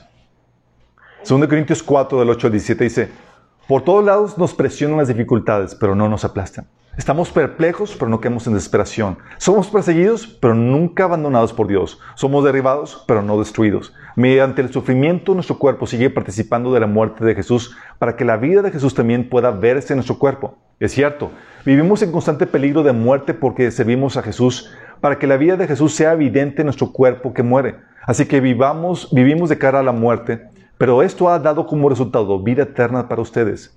Nuestras dificultades actuales son pequeñas y no durarán mucho tiempo. Sin embargo, nos producen una gloria que durará para siempre y que es de mucho más peso que las dificultades. ¿Qué estaba causando mayor gloria en, Pablo? Todas estas dificultades. Entonces, si hay, si el servicio es difícil y va acompañado de dificultades, mayor gloria. Qué padre, ¿no? O también cuando obedeces y no hay resultados, si les ha pasado que es compartirles esto al esfuerzo y nadie vino, Señor. nadie se convirtió como Jeremías. ¿Cuántos convertidos tuvo Jeremías? Solamente Baruch, su, siervo. Y ya, chicos, toda una nación y nadie se convirtió. O Jesús, ¿sí sabías que Jesús fue enviado para traer de vuelta a Israel a, Dios? ¿Sí supiste? ¿Sí sabías? Dice Isaías 49 del 3 a 7 que ahí te menciona el pasaje de, Jesús quejándose de, que su trabajo fue en vano, de que no, no vio resultados. Dice, él me dijo, Israel, tú eres mi siervo y me traerás gloria. Está hablando del Mesías. Yo respondí, mi labor parece tan inútil. He gastado mis fuerzas en vano y sin ningún provecho. Es Jesús hablando, chicos. No obstante, lo dejo todo en manos del Señor. Confiaré en que Dios me recompense. Y ahora el Señor habla. El que me formó en el seno de mi madre para que fuera su siervo, el que me encomendó que le trajera a Israel de regreso porque falló en este, por los cabezones de Israel. Él me ha honrado y mi Dios me ha dado fuerzas. Él dice, harás algo más que devolverme al pueblo, al pueblo de Israel.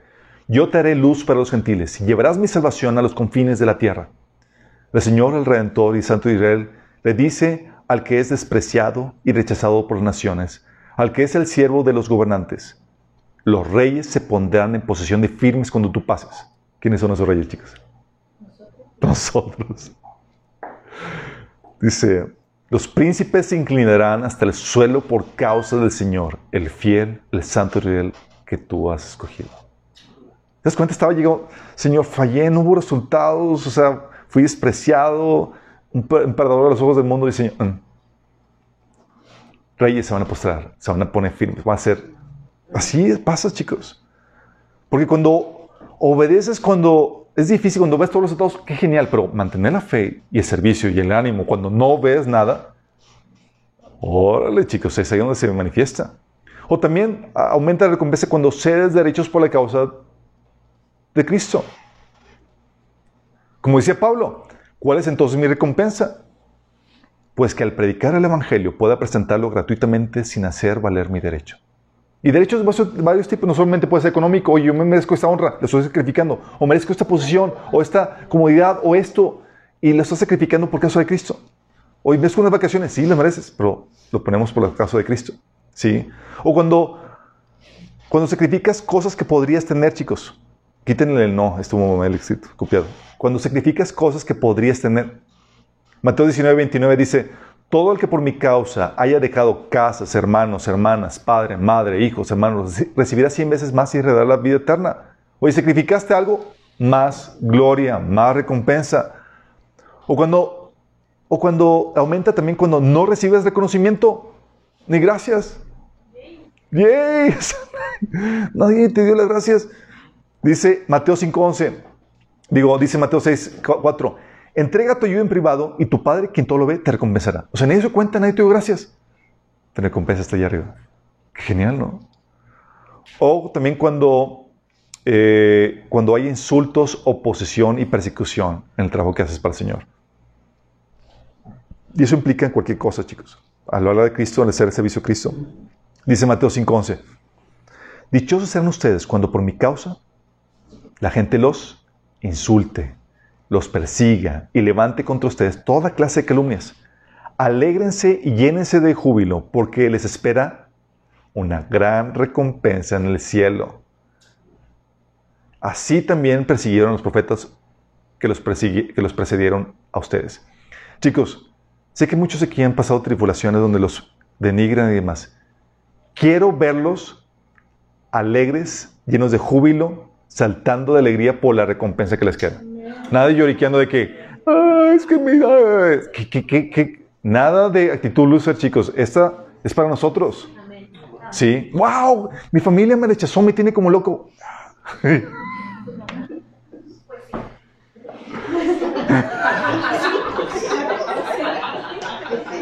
o también cuando sufres físicamente por ellos, chicos. Apocalipsis 2.10, sé fiel hasta la muerte y yo te daré corona de vida la corona de vida.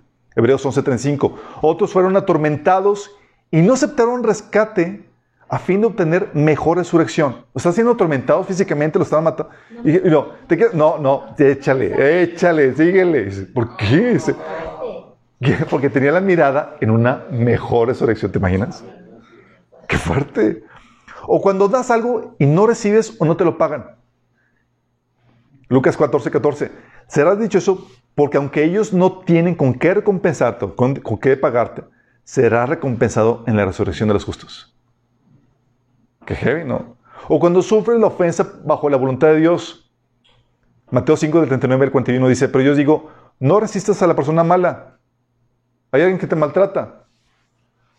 ¿y estás dispuesto a amar a esa persona mala? ¿Qué viene? Aumenta la recompensa, chicos. Dice, no resistas a la persona mala. Si alguien te da una ofetada en la mejilla derecha, ofrécele también la otra mejilla. ¿Por qué? Porque es de mal testimonio, chicos, noquear o golpear a quien le vas a compartir el evangelio. ¿Estás consciente de eso? Digo. Si se le devuelves. A mí nadie me pega. Cristo te ama, por cierto. Digo, pues no.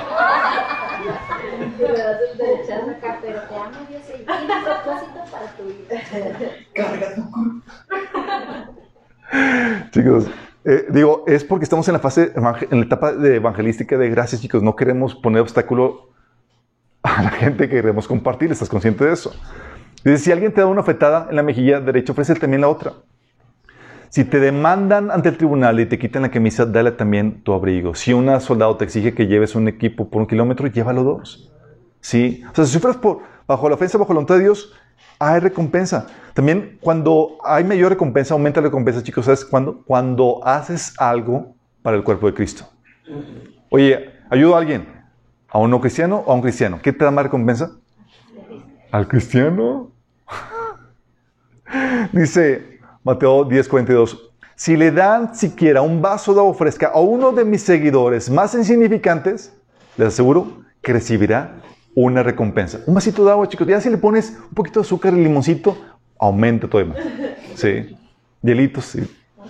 Sí. O Gálatas 6, 10 dice, así que según tengamos oportunidad, hagamos bien a todos y mayormente a los de la familia de la fe. Mayor recompensa. ¿Hay algún necesitado? ¿Quién le damos prioridad? Ah, pues a la familia. Porque digo, conveniencia espiritual, chicos. dice, también cuando eres, también aumenta la, recompensa cuando eres copartícipe o apoyas de otro ministerio. Oye, yo creo que ese ministerio va a ganarse muchas coronas porque están bien activos y ven al Señor y toda la cosa. Pues yo quiero serme copartícipe de sus recompensas. ¿Qué hago? Pues enviártele, mi chavo. Sí, dice Mateo 10:41. Si reciben a un profeta como alguien que habla de parte de Dios, recibirán la misma recompensa que un profeta. ¿Cómo que si lo reciben? Si, si lo hospedaste, le ayudaste, en su ministerio, ¿qué vas a recibir? Recompensa. No soy profeta, pero vas a recibir recompensa de profeta, porque ayudaste a ese profeta. Dice, y si reciben a un justo, debido a su justicia, recibirán una recompensa similar a la de él. O sea, tú te haces copartícipe de, de, la recompensa eh, de la persona que estás apoyando. Sí. Por eso en 2 de Juan 1, del 10 al 11, también sucede al revés. Y Juan advierte esto. Dice, si sus reuniones llega alguien que no enseña la verdad acerca de Cristo, no lo inviten a su casa ni le den ninguna clase de apoyo. Cualquiera que apoye a ese tipo de gente se hace cómplice de sus malas acciones. Oye, yo quiero serme cómplice de buenas acciones. Apoyas a los ministerios que están haciendo buenas acciones y te vas a recibir parte de su recompensa. ¿Hace sentido? Oye, ya tengo yo estoy haciendo lo mío, pero quiero más. Déjame apoyar a, quien, qué, buenos ministerios hay. sí. Por eso también decía Pablo a, los ricos en 1 Timoteo 6, del 16 al 19. Enseñale a los ricos de este mundo que usen su dinero para hacer el bien. Deberían ser ricos en buenas acciones, generosos con los que pasan necesidad y estar siempre dispuestos a compartir con otros. De esa manera, al hacer esto, acumularán su tesoro como un buen fundamento para el futuro, a fin de poder experimentar lo que es la vida verdadera. Sí. Obviamente hay aclaración, chicos. Solo Dios conoce los corazones. Hay ministerios que puede ser que estén haciéndolo con la motivación incorrecta.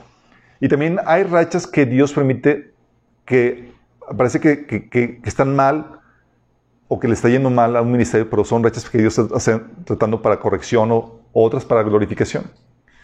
Por eso tenemos que ser muy cuidadosos en eso y ser discernidos en cuanto a quién el Señor nos guía a ayudar. Como dice Pablo en 1 Corintios 4 al 5. Así que no juzguen a nadie antes de tiempo, es decir, antes de que el Señor vuelva, pues Él sacará a luz muchos secretos más oscuros y revelará nuestras intenciones más íntimas. Entonces Dios le dará a cada uno el reconocimiento que le corresponda. Una recompensa tranqui, chicos. ¿Cómo sería? Una recompensa tranqui. Tranqui, sí, tranquila, sí. Mateo 19:30 dice, pero, pero muchos que ahora son los más importantes en ese día serán los menos importantes. Y aquellos que parecen menos importantes en ese día serán los más importantes. Porque chicos, ahorita, para nosotros, a nuestra visión temporal, los grandes ministerios son los que reciben gran renombre, buena paga, un montón de privilegios y un montón de cosas. Bueno, pero si recibes en tu servicio Señor un gran renombre, una buena paga, es fácil, hay privilegios y comodidades, obtendrá una gran recompensa versus otro que le toca la parte difícil. No. Como le tocó todo fácil, aunque nosotros aquí ahorita lo evaluamos como un gran ministerio, van a ser de los pequeños. Sí. Por eso decía Pablo en 1 Corintios 4, del 3 a 5. En cuanto a mí me importa muy poco cómo me califiquen ustedes o cualquier autoridad humana. Ni siquiera confío en mi propio juicio en este sentido. Tengo la conciencia limpia, pero eso no demuestra que yo tenga razón. Es el Señor mismo quien me evaluará y tomará la decisión. Así que no juzguen nada antes de tiempo, es decir, antes de que el Señor vuelva, pues Él sacará a la luz nuestros secretos más oscuros y revelará nuestras intenciones más íntimas. Entonces Dios dará a cada uno el conocimiento que le corresponda. Y así va a pasar, chicos. Muchos grandes ministerios vamos a encontrar que realmente siguen con la motivación correcta. ¿Y qué crees? Hasta el último. Oye, pero usted era el mega apóstol de las naciones y toda la cosa. Hasta el último. Sí. Y eso, eso chicos, es lo que quiero que entiendan. Porque la diferencia entre el éxito de Dios y el éxito del mundo es, para el, para el, para el mundo el éxito es estás siendo exitoso y tienes una recompensa cuando estás haciendo las cosas con grandes lujos, privilegios, fama, renombre y toda la cosa. Pero el éxito para Dios y lo que produce una recompensa es cuando tú hacer la voluntad de Dios cuando es difícil, cuando nadie lo aprecia y cuando implica un sacrificio de tu parte. Eso el Señor lo enseñó. ¿Te acuerdas? Jesús, que haya en ustedes la misma actitud que un Jesús que siendo Dios se hizo hombre y se sometió a muerte, muerte de cruz. Y como se humilló hasta lo sumo, Dios que lo levantó y le dio un nombre sobre todo nombre. En la cruz, chicos, a alguien le estaba dando gracias a Jesús. Gracias Jesús por estar haciendo lo que, por pagar mis por estar pagando mis pecados. Estaba, estaban apreciando lo que estaba haciendo. Entendían lo que estaban haciendo. Para los ojos del mundo era un loser y se burlaban de él. Ni los discípulos entendían lo que estaba sucediendo. Y ese fue el éxito de Jesús, chicos. Por eso Dios le recompensó. Y hay gente que me dice, y se agüitan porque ven, ven que, que, lo que están sirviendo para el Señor pues no está produciendo resultados y demás. Yo le digo, compárate. Se preparan dos siervos de Dios para, para un mensaje. Uno va a multitudes con buena paga, los pedan en lujos y demás. Y otro va a un pueblito. Sí, tiene que pagar a su propia cuenta. Tiene que ir a sacrificarse allá a la sierra. Tiene que caminar dos horas. Y tiene que dar un, a no es una multitud, solamente es una congregación de cuatro o cinco personas. ¿Quién crees que va a recibir mayor recompensa, chicos? Y lo bullearon al camino. ¿Quién crees que va a recibir mayor recompensa? Pero nosotros perdemos de vista eso. Y pensamos que el mega ministerio, el mega, el mega siervo, es el que va a ser el grande. Cuando Dios te va a recompensar de acuerdo al sacrificio que tú realizaste. Qué heavy, ¿no? Y ahora hay grandes siervos que pasaron ya por ese sacrificio. Sí. Pero por eso es difícil evaluar eso. Y por eso nos vamos a llevar muchas sorpresas. De repente van a llegar así como que los más coronados y los más premiados. Y tú vas a decir, ¿y este de dónde salió? Y nada, pues era un intercesor que nadie se dio cuenta. Y nunca le dieron gracias y nunca le, lo recompensaron y ni figuraba. Pero él estaba sirviendo al Señor ahí tras bambalinas. Y tú, y órale. Pero el Señor sí estaba viendo en secreto lo que estaba haciendo de un corazón agradecido y amoroso para su Señor. ¿Te das cuenta? ¿Vas entendiendo?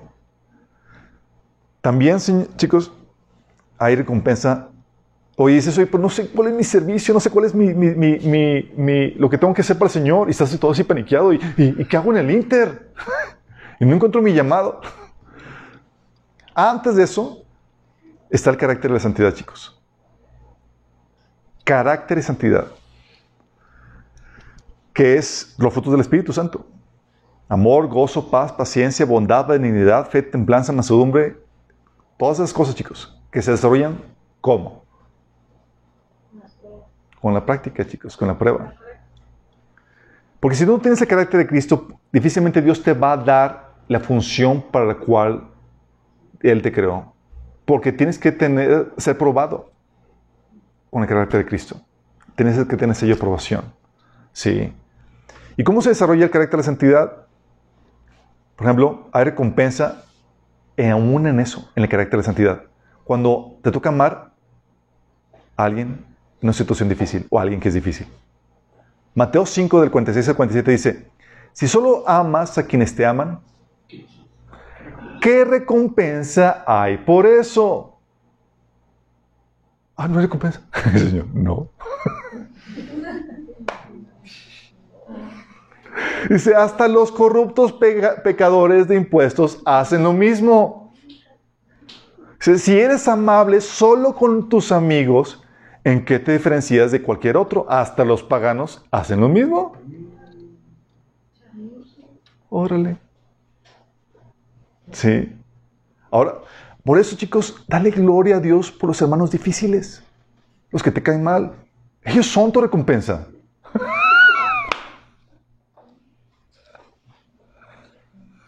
Ellos son. Sí. Mira, los hermanos difíciles te dan recompensa y los hermanos ya maduros te dan tiempos de disfrute maravillosos, chicos. Sí, ambos les sacas provecho. Sí. También, entonces, amar cuando es difícil te da recompensa. Claro, te da recompensa.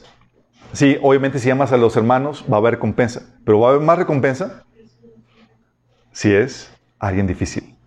Sí. También cuando sirves a quien no lo merece. Dice Romanos 12 del 20 21. Si tu enemigo tiene hambre, dale una comidita. Y para muchos, sus cónyuges son enemigos. Sí. ¿Hemos escuchado el dicho de, que en el matrimonio es el único estatus en el que te duermes con tu enemigo? si tu enemigo tiene hambre, dale de comer. Si tiene sed, dale de beber Actuando así harás que se avergüence de su conducta. No te dejes vencer por el mal. Al contrario, vence el mal con el bien. O cuando, también cuando haces lo correcto, cuando hacer lo correcto trae sufrimiento. Si yo quiero vencer a Dios y me está trayendo dificultades, dice 1 Pedro 3:14. Pero aún si sufren por hacer lo correcto, Dios va a recompensarlos. Fíjate. O también cuando muestras el carácter de Dios. ¿Te acuerdas lo que vimos que si lo haces sin amor, no haber recompensa, nada ganas. Y 1 Corintios 13, del 4 al 7 dice, el amor es paciente, bondadoso, el amor no es envidioso, no es jactancioso, no es orgulloso, no se comporta con rudeza, no es egoísta, no se enoja fácilmente, no guarda rencor, el amor no se deleita en la maldad, sino que se regocija en la verdad. Todo lo disculpa, todo lo cree, todo lo espera, todo lo soporta. Esto, que es el amor, produce recompensa, que es el carácter de Cristo en ti. ¿Vamos? Entonces, si muestras estos frutos, ¿qué crees? Va a haber recompensa. Sí. Y esto obviamente también trae recompensa a la santidad. Dice Lucas 16, del 11 al 12. Por eso, si ustedes no han sido honrados en el uso de riquezas mundanas, ¿quién les confiará las verdaderas? Y si con lo ajeno no han sido honrados, ¿quién les dará a ustedes lo que, lo que les pertenece? Es decir, su recompensa. Si tú eres íntegro, va a haber recompensa. 2 Timoteo 2, del 20 al 21 dice, en una casa grande no solo hay vasos de oro y de plata, sino también de madera y de barro, unos para usos más nobles y otros para los usos más bajos. Si alguien se mantiene limpio, llegará a ser un vaso noble, santificado, útil para el Señor y preparado para toda buena obra. Fíjate lo que dice, si me santifico, Dios me va a utilizar para mejores y mayores obras, las cuales traen mayor recompensa. ¿Por qué Dios no me utiliza? Pues santifíquete primero, ¿sí? Que se muestre la, obra de Dios en tu vida. Y por eso, por no entender esto, chicos, muchos viven situaciones, dice algo que vimos en, el, en el, eh, taller de la bendición, donde hablamos acerca de esto, muchos se encuentran en situaciones donde, una situación donde alguien ya arruinó tus planes, tus sueños y tus ideales. En el matrimonio, en el negocio, en tu casa, en lo que tú quieras. Y luego todavía, con esa persona que le está frustrando todos sus sueños ideales, si les ha tocado, que yo tenía mi ideal de matrimonio, yo tenía mi ideal para el negocio, yo tenía mi ideal de, lo que tú quieras. Y luego todavía, por no entender eso, se dejan robar su galardón. Y se ocasionan un sufrimiento de adioquis. Están sufriendo porque le robaron el ideal y no, no están utilizando ese sufrimiento para generar esa recompensa eterna. O sea, tienes, oye, en el caso, por ejemplo, de la esposa, ¿quién recibirá más recompensa? Digan ustedes. La que tiene un esposo que la ama y atiende y es fácil para amar, que es atento, caballeroso, caballeroso, detallista, amoroso. O el que sirve a un esposo carnal y difícil de amar. ¿Quién va a tener mayor recompensa? Obviamente esto no es para que escojas mal. La Biblia te dice que escojas sabiamente de cuál la voluntad de Dios. Si tú, eso lo vimos en el taller de matrimonio en manicomio y también de desintoxicación sexual, chicos.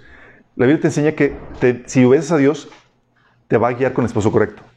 Y eso se, la Biblia enseña que onda con eso. Pero si te tocas, estás en esa situación, oye, la esposa que sabe esto dices, oye, ya me robaste mi sueño de la familia ideal y ahora me quieres robar mi galardón. No, ahora no te vas de aquí hasta que te ame y te sirva como debe ser. Porque ahí está mi galardón, ahí está mi recompensa. Ya me arruinaste mi sueño de una familia hermosa, no vas a arruinar mi galardón eterno. ¿Vamos entendiendo? Oye, el otro dice, hay gente que dice, cuando ven esa situación, muchos dicen, oye, es que la otra chica tiene un esposo envidiable. Sí, mi chava, pero tú tienes una recompensa envidiable. Sí. O sea, vas a tener una coronota. Así. O al compartir la palabra, chicos. ¿Sí?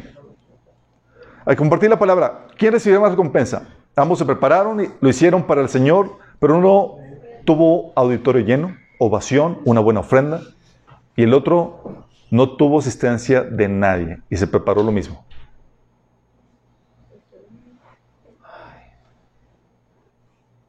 Oye, pero ¿y qué pasaría si el segundo tiene envidia del mega, ministerio internacional del famoso.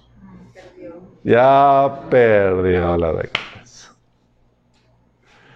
Es interesante cómo el Señor rompe todos los paradigmas en ese sentido y valora el sacrificio que ve en cada uno de nosotros, aunque nadie más lo vea. Por eso comentábamos anteriormente, chicos, el éxito para Dios en este mundo nadie lo ve y nadie lo aprecia, más que tú y Él y unos cuantos sabios. ¿Sí? Tú dices, ¿y cuáles son tus momentos de mayor éxito? Momentos de mayor éxito cuando me, he tenido que servir al Señor, cuando nadie viene y permanecer ahí. En fe, órale. Haciendo la voluntad del Señor, aunque no vea nada. Sí. Oye, ¿quién recibe más recompensa, chicos? Díganme ustedes, el esposo que recibe porras y apoyo de su esposa por hacer la voluntad de Dios o el que tiene una que le hace la vida de cuadritos. Y eso no es para que te cases con el que te hace la vida de cuadritos. Pero si estás en esa situación, saca provecho. Ámala en esa situación. Y vas a aumentar tu gloria eterna. igual con los hijos. Oye, es que tú tienes unos padres envidiables. Porque tus padres son así todo tormentosos. Sáquele provecho a tus malos padres, ámalos, honralos, obedécelos. Va a tener una mayor recompensa. ¿Sí se dan cuenta? Y lo peor de todo, chicos, es que tenemos que llegar a un punto de arrepentirnos porque muchos han dado, le han dado la patada a su galardón y lo han corrido a su casa. Tengo una, una compañera, una amiga cristiana de hace varios años, que tuvo un matrimonio tortuoso. Y, y la volví a encontrar y dice, ¿qué onda? ¿Cómo estás? No, ya corrí a mi esposo. ¿Por qué? Dice, porque no lo aguanto. Dice, ¿en serio? Corriste tu galardón. Dice, no, porque no lo aguantas.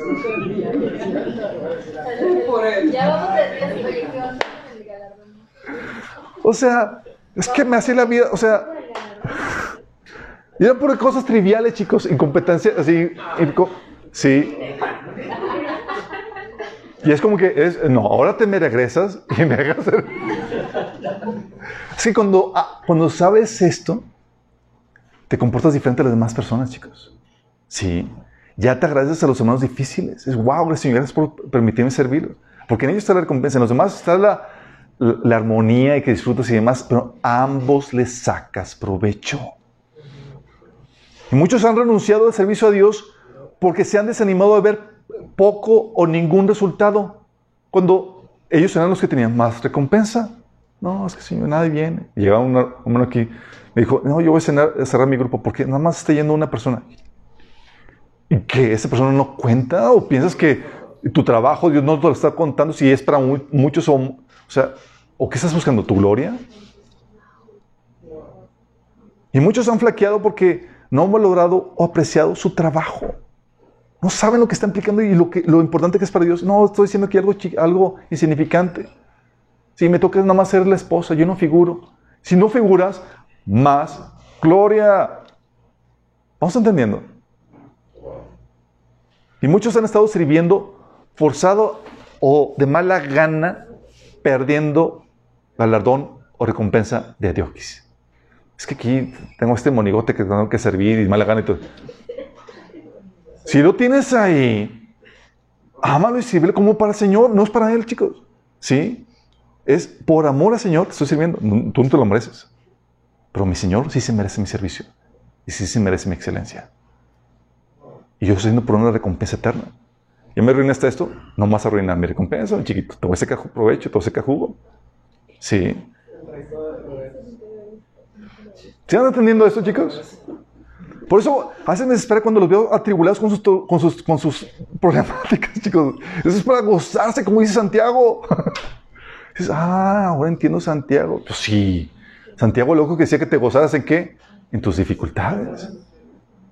Y esa es la perspectiva que te da la venida del Señor. Es, oye, me, ordeno y le saco provecho a esto. Es, son las pruebas, dificultades lo que te lleva a este nivel de gloria, chicos. ¿Van entendiendo? Entonces, oye, esto es para que te... Sí va a haber tiempos de fiel donde vas a servir, Señor, en tiempos, sí, todo perfecto y todo eso. Pero cuando entiendes esto, te llevas... Llega un punto donde desprecias esos tiempos y valoras las dificultades, la, la oposición y demás. Porque sabes que está tu gloria. En hacer la voluntad de Dios cuando nadie lo aprecia, nadie lo ve, cuando implica un sacrificio de tu parte. Sí, te tocará también cuando todos te alaben, todos te den gracias y demás, pero tú ya en tu corazón lo vas a menospreciar porque sabes que ese no es el éxito realmente. El éxito es hacerlo cuando es difícil. Y ahí en tu dificultad, ahí en tu tribulación, Dios está viendo éxito. Y esa es la mirada, chicos. Tú dices, oye, quiero presentarme delante de Dios y no quiero que, no, que se me pierda ninguna recompensa. Y te aseguro que a muchos se les ha estado perdiendo. Sí, porque están así quejosos, y de, mal, de mala gana haciendo lo que, lo que les puede estar produciendo una tremenda gloria eterna. ¿Terminamos con una oración? Amado Padre Celestial, damos gracias, Señor, porque tú nos enseñas a poner la mirada en ti, Señor, y en la recompensa que viene contigo, Señor. Dice tu palabra, Señor, aquí yo vengo pronto, retén lo que tienes para que nadie tome tu corona, Señor. Y eso queremos hacer, Señor. Retener y aumentar la recompensa que tú prometes darnos, Señor. Al aprovechar cada situación, cada dificultad, Señor. Perdónanos por habernos quejado, Señor, por aquellas cosas que en la verdad son una bendición de tu parte para nosotros. Porque tú has puesto esas dificultades, esas situaciones para darnos una gloria eterna, Señor. Tal vez ahorita no estamos haciendo el servicio que tú nos has llamado a hacer, pero en esas dificultades tú quieres coronarnos de gloria, honra, inmortalidad, Señor. Padre, que podamos vivir siempre con esto presente, trabajando para la recompensa, aunque el mundo nos eche de locos.